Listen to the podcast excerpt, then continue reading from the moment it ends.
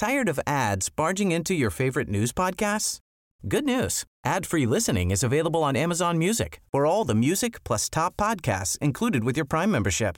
Stay up to date on everything newsworthy by downloading the Amazon Music app for free or go to amazon.com slash news ad free. That's amazon.com slash news ad free to catch up on the latest episodes without the ads.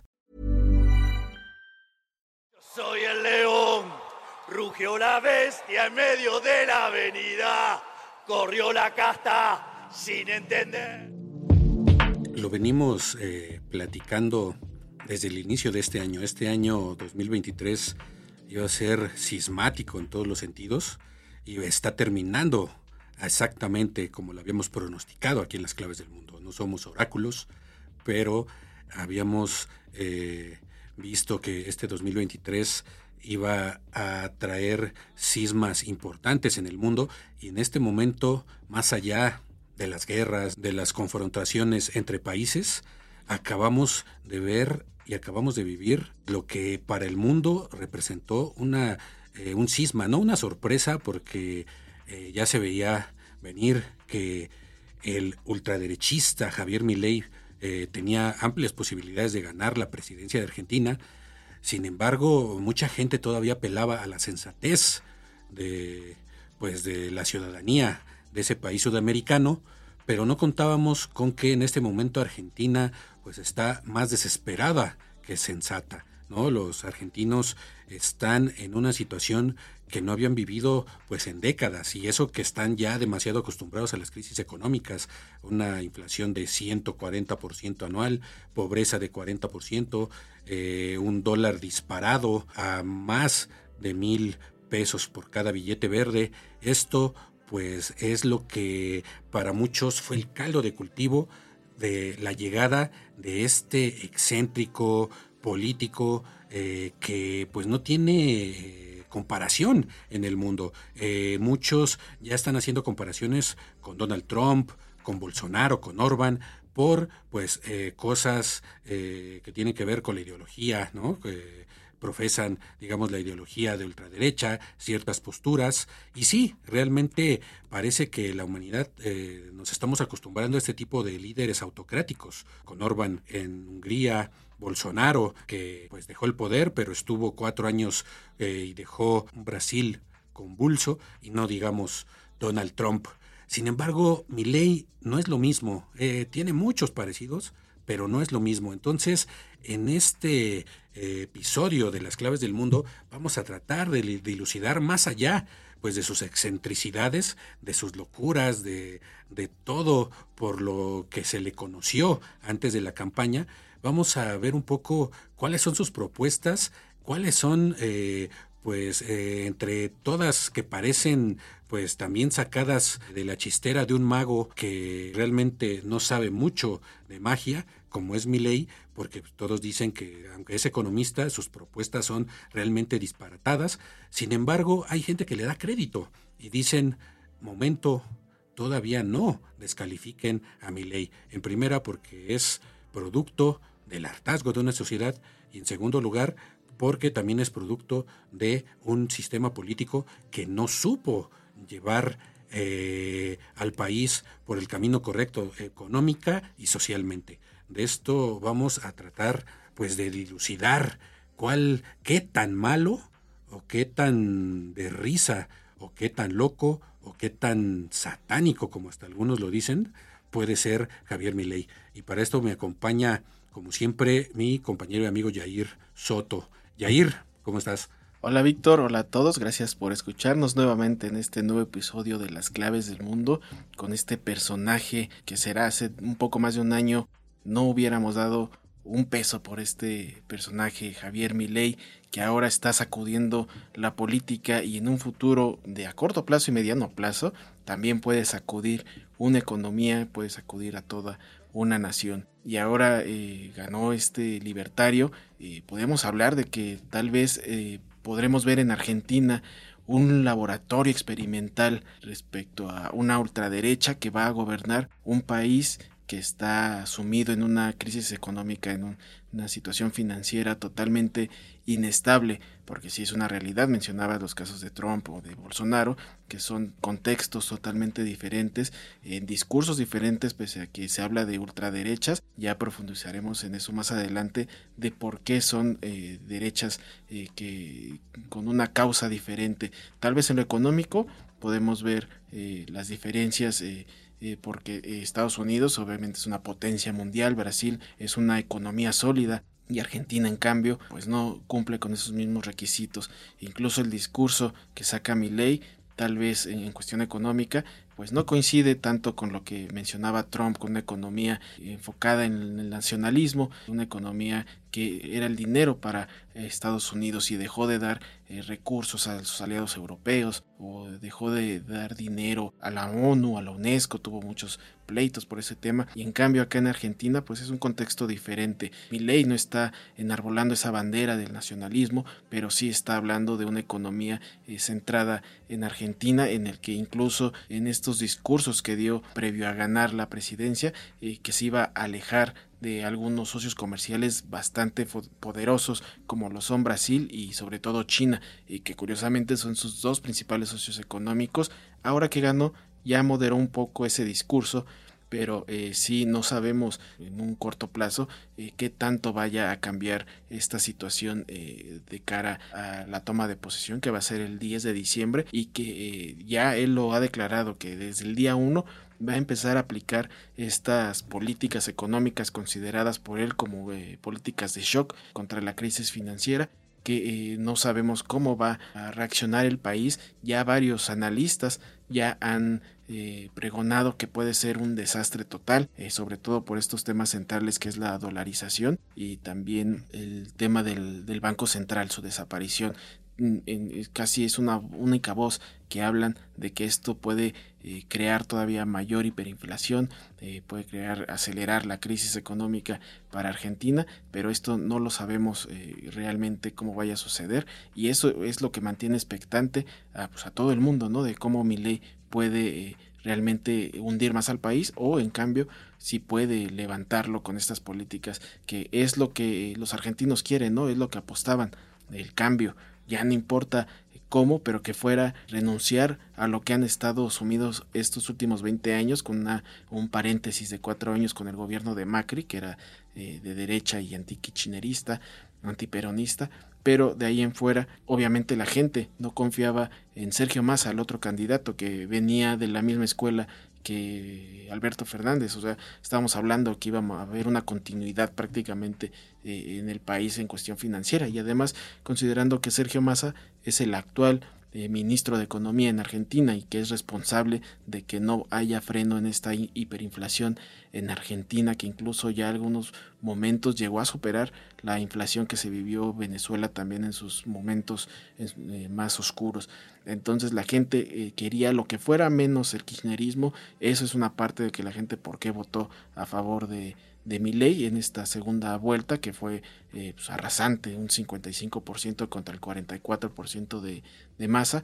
Y por otro lado, lo que también les ayudó mucho y los impulsó fue el respaldo de Macri, de Mauricio Macri, este expresidente que también eh, sigue operando eh, como una fuerza política antikirchnerista, que en cuanto su candidata Patricia Bullrich perdió las elecciones, eh, días después eh, lo abrazó y, fue justamente este abrazo que le dio un sustento político, un sustento de institucionalidad a Javier Milei que algunos indecisos buscaban, ¿no? Porque sabemos que Milei eh, es una figura que viene, podríamos decir que independiente, que creció sin un respaldo de un partido político fuerte, entonces eh, necesitaba ese abrazo de alguna eh, algún partido o alguna institución política que le diera esa solvencia y que pues ya se gestó justamente en esta segunda vuelta, que justamente las, las encuestas ahora quisieron ser más moderadas, no quisieron dar un, un ganador claro, incluso se hablaba del empate técnico y ahora nuevamente esas encuestas volvieron a fallar,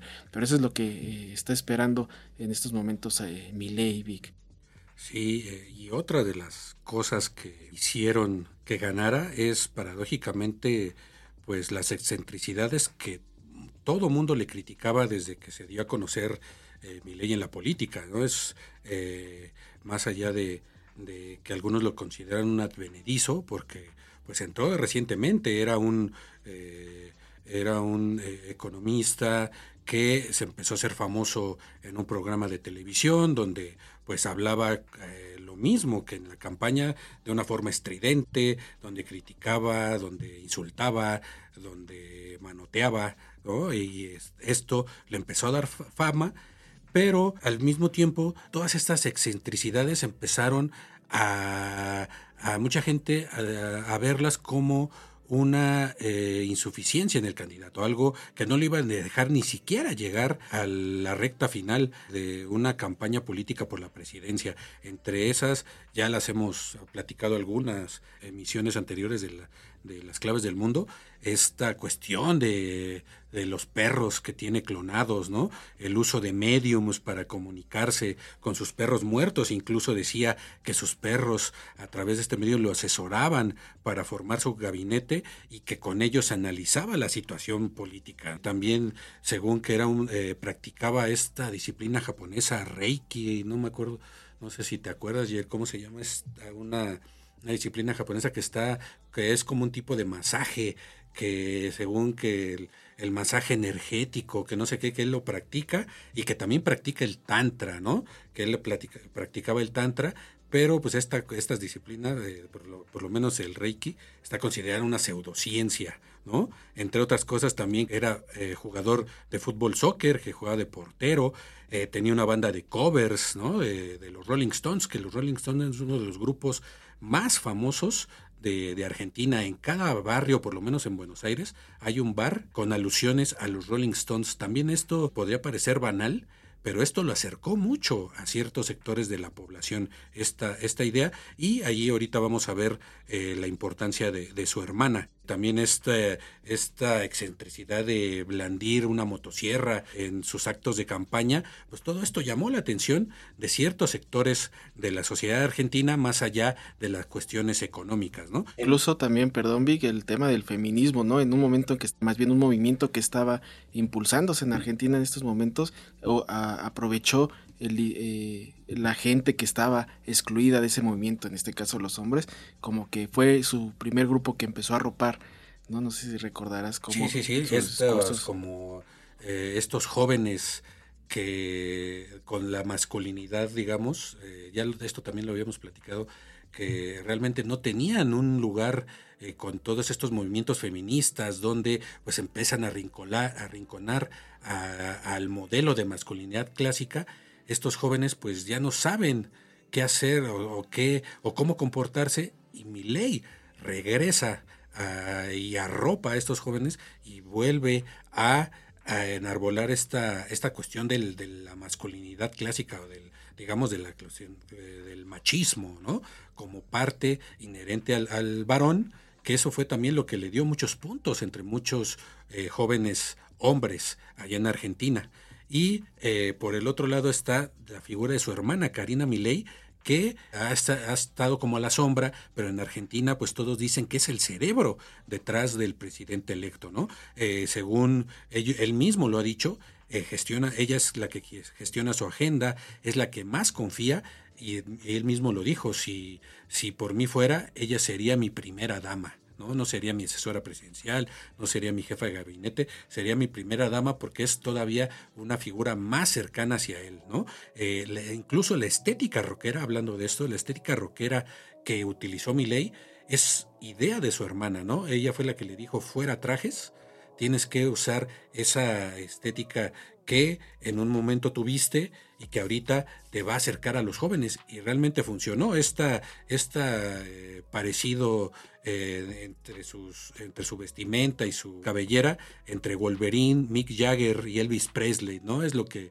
es lo que dicen eh, gente en Argentina y fue algo que realmente también contribuyó a que los jóvenes se acercaran más a él que a los políticos clásicos, que es a los que le tiró durante toda la campaña con esto de las anti, eh, anticasta, ¿no? Que se fueran todos. De ahí viene el, precisamente también el apodo de León, ¿no? Por esa melena que lo está caracterizando. Así es, y, y todas estas excentricidades eh, pues no jugaron un papel menor en, esta, eh, más allá de las posiciones políticas y más allá también de la cuestión económica. ¿no? Pero ya yendo eh, más directamente a sus propuestas, hay que matizar un poco que la ideología de mi ley es, es de ultraderecha, pero ni siquiera es de una ultraderecha tradicional, no es como una ultraderecha europea. Él se llama libertario, en alusión a una doctrina, a una corriente de pensamiento austriaca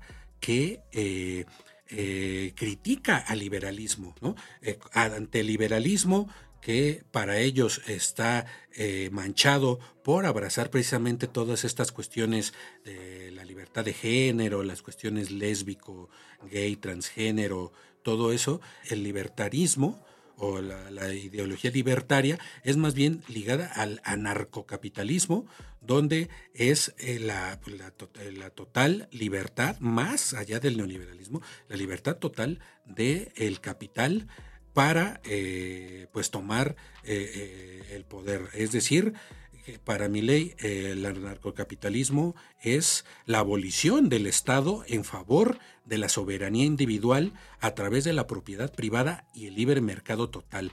Por eso, eh, más bien se parecería un poco a la alt-right, ¿no? a la derecha alternativa de Estados Unidos, que empezó un poco antes de Donald Trump.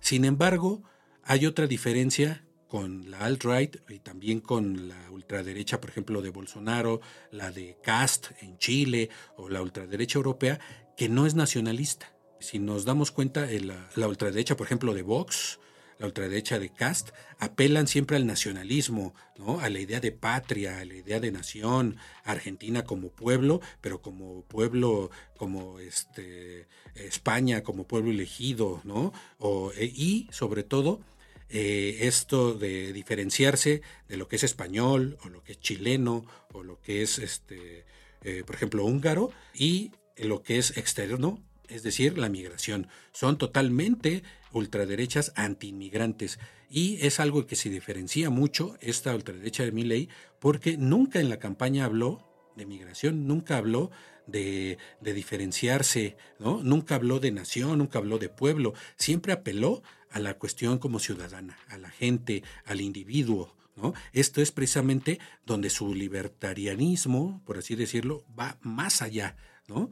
porque es total. ¿no? La abolición del Estado implica para él también de, ideológicamente, este, pues no, no hablar de nación, no significa que este, esté optando por la destrucción de Argentina como nación. Sin embargo, él apela más totalmente a la la libertad tota-, eh, individual eh, como tal, ¿no? Y entre otras cosas, pues eh, en lo que sí abraza un poco a la alt-right, a la derecha alternativa estadounidense, es esta idea del marxismo cultural y es donde viene lo que mencionábamos, lo que mencionaba Jair, esta cuestión, la cuestión educativa, ¿no? La cuestión del feminismo, la cuestión del aborto, y esto fue lo que atrajo a los varones jóvenes precisamente. El cierre de la década había visto nacer este movimiento de ni una menos en contra de los feminicidios, la batalla por el aborto, el cuestionamiento a la masculinidad tradicional, y todo esto, pues eh, mi ley lo dinamita. A lo largo de la campaña precisamente atrae a este electorado cada vez este, joven, pero la cuestión económica, también eh, la, cuestión de, terminar con esta casta, sobre todo con el kirchnerismo, que realmente sí se hizo pues este, un lema de campaña como tal, fue el que también atrajo ya después a otro espectro más amplio de la población. ¿no? Entonces vemos a un Milei, un líder carismático, estridente, aunque con muchas incongruencias en sus propuestas, pero con frases contundentes, ¿no? Como esto de eh, que se vayan todos, que paradójicamente es la misma frase que utilizó el kirchnerismo para llegar al poder después de la crisis de 2001. Entonces en eso ahí eh, no está tan lejos de la casta como él dice, porque también hay que eh, matizar que mi ley antes de trabajar en la televisión trabajó para políticos peronistas, fue asesor de varios políticos peronistas y de los políticos tradicionales, y el dueño de la televisora donde trabajó era uno de esos políticos que lo introdujo y de ahí fue donde se hizo famoso y pues se le ocurrió la gran idea de volverse este, pues candidato. El problema es que hoy la solución está en manos del problema, que son los políticos. Los políticos no son la solución. Y otro tema también está la cuestión de las privatizaciones, Jair. Sí, un tema que también eh, está causando ámpula en Argentina. Desde un principio él hablaba de privatizar todo lo que fuera eh, posible.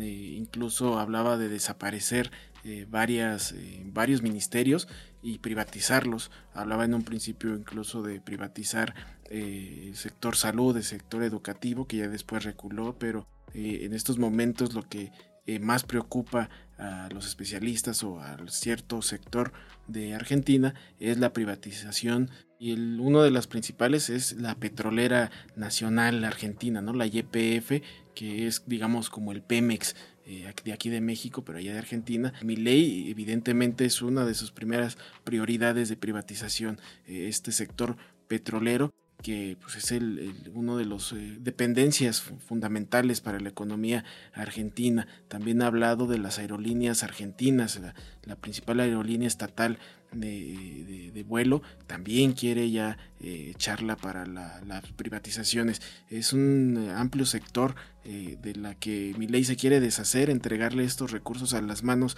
privadas para que según él se generen más riquezas y para que también esto pueda solventar un poco esta, esta economía esta economía desquebrajada eh, del país y esa es una de las principales apuestas que eh, eh, sí él lo mantiene hasta este momento, hasta las últimas entrevistas, ha dicho que eso sigue en pie, sigue adelante y es de las primeras acciones que va a tomar desde su toma de protesta. Dice que no va a haber medios tintes, que no va a haber, que no va a ser progresivo, sino que va a ser de inmediato que es lo que se necesita en este terapia de shock, lo que mencionamos en un principio, que es lo, eh, vital en este programa económico, las privatizaciones, que si realmente eh, es lo que está causando mucha alerta a, los especialistas, a los analistas económicos, eh, no solo argentinos, sino de todo el mundo que están expectantes a, esta situación. Y el recorte al gasto público.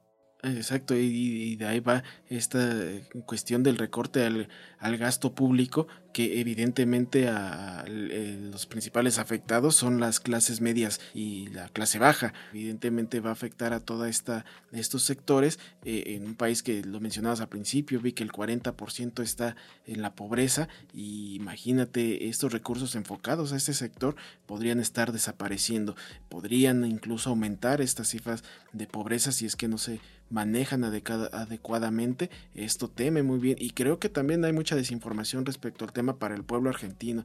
Incluso en el tema de la dolarización también creen que el cambiar la moneda es ganar lo, lo que ganaban en pesos se transformaba en dólares. Es decir, si un argentino ganaba no sé, mil, mil pesos a la semana, creen que se iba a transformar a mil dólares su sueldo. Eh, eh, eso lo, creen mucho y lo han estado monitoreando bastantes medios argentinos. Eh, es un tema de desinformación que evidentemente no estaban al pendiente y ahora que se les comunica que pues es una conversión monetaria lo que va a suceder en caso de que sí se dolarice la moneda, pues evidentemente ya cambian su perspectiva, ¿no? Y, algunos han mostrado ya en este momento la grabación de este podcast eh, y se cumplió una semana de la elección y ya hay algunos eh, voces, unas voces minoritarias hasta este momento, pero que sí han mostrado este arrepentimiento tal vez del voto a mi ley, pero esto no es algo que pueda desajustar eh, hasta ahora a esta votación. Pero sí, este panorama totalmente preocupa a, pues, a muchos sectores, Vic. Sí, incluso las calificadoras, estas casas de bolsa internacionales, Moody's, Barclays, JP Morgan, han alertado de que si pone en práctica esta terapia de, shock, como la llama, puede ser eh, causante de desequilibrios no solo económicos, sino también sociales. Precisamente eliminar las, eh, ayudas sociales a tantos millones de argentinos puede provocar simplemente eh, manifestaciones y aparte hay que poner en claro que eh, no tiene mayoría en el Congreso Milei, entonces tiene que negociar muchas de estas eh, propuestas, que por otro lado algunas ya las ha matizado, ya las ha eh, un poco, le ha bajado el tono, ¿no? Y el otro tema al final es también la política exterior, ¿no? Milei en su política exterior está hablando de un acercamiento total a Estados Unidos y a Israel. Israel es como extraño, ¿no? Estados Unidos, bueno, es es como su referente eh, económico, ideológico, ¿no? En cuestión de la alt-right y de la y de la economía, pero Israel pues es como muy raro, ¿no? Es católico mi ley, pero, por ejemplo, se enfrentó al Papa llamándolo representante del maligno por sus posturas marxistas, también es un ferviente admirador de la religión judía y de la figura de Moisés, e incluso ha dicho que quiere convertirse al judaísmo y ser el primer presidente judío de Argentina. De hecho, ya dijo que el primer país que va a visitar como presidente es Israel. Y este, esto pues eh, habla también mucho pues, de este alineamiento digamos, con los sectores más, eh, más ultraconservadores a nivel mundial. Y por el otro lado, eh, había planteado muy claramente el alejamiento de China, de Brasil y de Rusia. Él decía, no hago pactos con comunistas, soy un defensor de la paz, de la libertad y la democracia, dijo en una entrevista con este periodista estadounidense Carlson Tucker eh, en pasado septiembre, pero pues aquí está metiendo, porque también hizo una crítica de Putin eh, atroz, así que era un autócrata y que era antidemocrático, pero lo mete en el mismo saco de los comunistas, ¿no? Ni siquiera está hablando de Cuba, de Norcorea, sino de China y de este y de Brasil como comunistas. Entonces, creo que ahí sí necesita como una guía de que le digan que es comunismo un poco mi ley ya este, recientemente explicó que eso no va a impedir que los empresarios argentinos negocien directamente pues, con estos países. Pues claro que no, porque la mayor parte de la economía argentina son exportaciones y uno de sus mayores importadores de productos es precisamente China. Entonces también no los puede dejar fuera así tan fácilmente mi ley. Y está el caso también de el negacionismo, esto que también está levantando ámpulas, sobre todo Sudamérica, ya que esto, eh, su vicepresidenta electa, Victoria Villarreal, eh, tanto él, Milei, como esta vicepresidenta, son, digamos, se, asumen como negacionistas por esta campaña a favor de revisar la estructura la de la memoria de los desaparecidos durante la última dictadura. Según ellos, eh, no hay 30.000 desaparecidos en Argentina, lo mucho dicen habrá 8.000, ¿no? Entonces se han dedicado a y también a recuperar esta idea que había en los años 80 una teoría que de los dos demonios donde tanto el Estado eh, dictatorial era culpable de, las miles de muertes en Argentina, como también de los guerrilleros, los montoneros que le llamaban,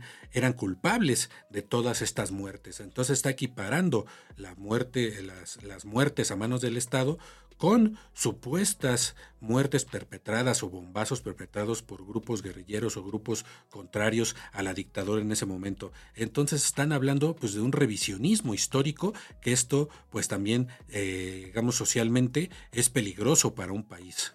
Un poco hemos venido también por eh, porque por el negacionismo del futuro gobierno que vamos a tener y es como una señal de protesta por, defender a nuestros queridos 30.000 desaparecidos, porque ellos dicen que no hubo, que no hubo tanto, no importa, aunque hubiese habido 5 o 10, es lo mismo. Hubo un genocidio acá, no fue una guerra, ni tampoco los nuestros se fueron de viaje, como dicen.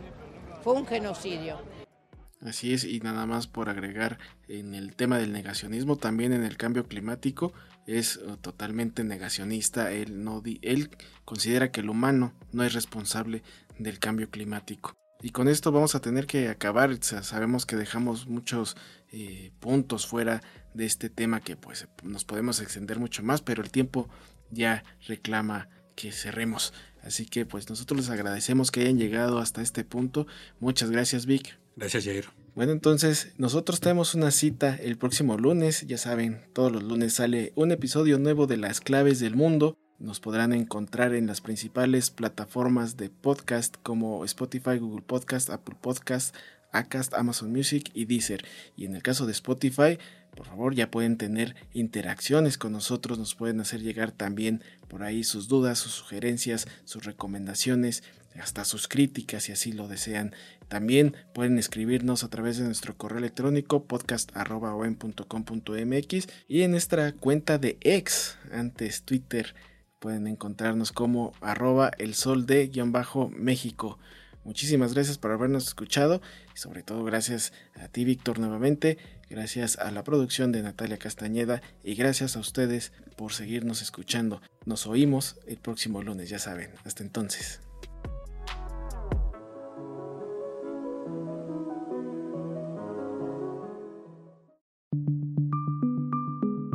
Es una producción de la Organización Editorial Mexicana.